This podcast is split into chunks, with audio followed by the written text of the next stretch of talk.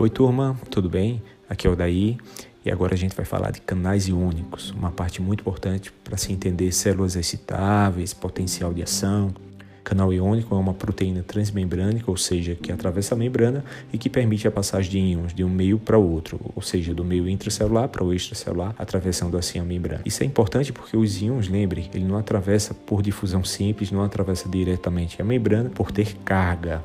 Lembre, íon é um elemento com carga, pode ser um cátion ou um ânion. E essa passagem de um meio para outro é muito importante, principalmente nas células excitáveis, onde ocorre durante o potencial de ação um fluxo muito grande de íons, que seja do meio externo para o interno ou do meio interno para o externo da célula. Esse fluxo de íon nada mais é do que uma corrente elétrica, lembre. Um íon é um elemento, um átomo com carga. Se ele se desloca, então é nada mais do que uma corrente de eletricidade. Nas células excitáveis, é essa corrente elétrica que vai determinar a ativação ou não da célula, gerando assim uma contração no caso das células musculares ou uma liberação de neurotransmissor no caso de neurônios. E o canal iônico vai ter um papel muito importante nessa corrente elétrica, nessa passagem de íons de um ponto para outro, porque é justamente ele que vai permitir esse fluxo, essa corrente elétrica. Esses canais iônicos são seletivos para um tipo ou outro de íon de acordo com, primeiro, a carga, carga positiva ou negativa, e segundo, o tamanho do, do íon. Alguns canais permitem a passagem de mais de um íon, que tem uma semelhança em termos de tamanho e carga. Além desse tipo de restrição, de seletividade, o canal também pode ter conformações diferentes dependendo do momento. Ele pode estar fechado, pode estar aberto ou inativo. Na verdade, ele pode variar nessas três conformações aleatoriamente, de acordo com o movimento dos átomos presentes na proteína do canal.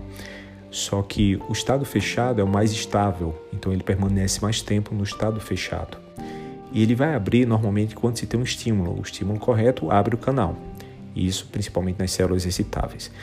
E de acordo com o estímulo para abrir a comporta do canal, digamos a porta por onde o íon vai atravessar o poro do canal, a gente pode dividir em três tipos. Aqueles que são dependentes de voltagem, ou seja, que vão abrir a comporta quando se tem uma mudança na eletricidade da membrana, na voltagem da membrana, a gente chama também de potencial.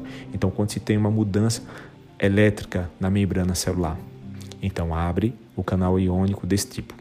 O segundo tipo é dependente de ligante, que vai abrir quando uma molécula específica liga no canal e assim ocorre uma modificação conformacional nesse canal, abrindo a comporta e permitindo a passagem do íon. Esse canal é normalmente também chamado de canal acoplado a receptor, ou inverso, receptor acoplado ao canal, porque ele tem uma região específica para receber o estímulo químico, ali por meio da molécula-chave, e outra parte da proteína é a parte específica do canal, por onde tem um poro para passagem dos íons.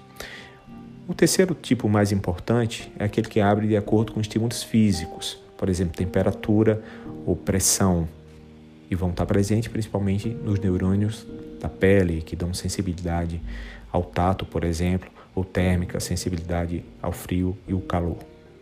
Então, com o estímulo correto, esses canais se abrem em uma fração de segundo e permitem um fluxo muito grande de íons, que normalmente vai ser um influxo, ou seja, a primeiro momento se tem uma entrada muito grande de alguns íons na célula, especialmente no caso da célula muscular, do neurônio, ocorre um influxo grande de sódio que é um íon com potencial, com uma energia potencial grande para se deslocar entre o ambiente externo até o interno da célula. Isso é mais compreendido e mais discutido na parte de potencial de ação, de despolarização, mas o importante é entender que os canais participam de todo esse processo. É quem vai determinar se o íon pode ou não atravessar a membrana e em que momento isso vai acontecer.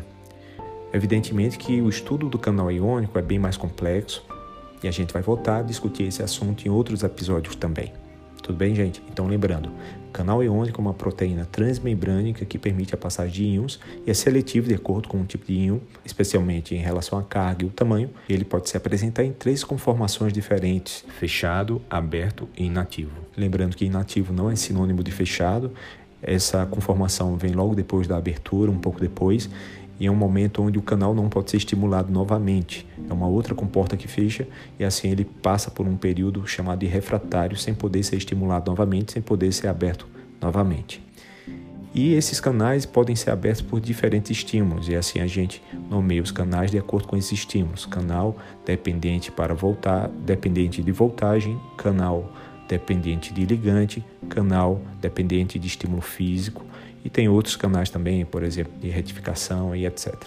E a gente nomeia também esses canais de acordo com o íon que ele permite a passagem. Por exemplo, canal para potássio, canal para sódio, canal para cálcio.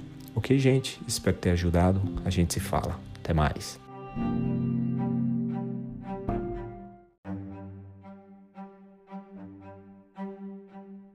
E esses canais podem ser abertos por diferentes estímulos, e assim a gente nomeia os canais de acordo com esses estímulos. Canal dependente para voltar, dependente de voltagem, canal dependente de ligante, canal dependente de estímulo físico, e tem outros canais também, por exemplo, de retificação e etc. E a gente nomeia também esses canais de acordo com o íon que ele permite a passagem. Por exemplo, canal para potássio, canal para sódio, canal para cálcio. Ok, gente? Espero ter ajudado. A gente se fala. Até mais.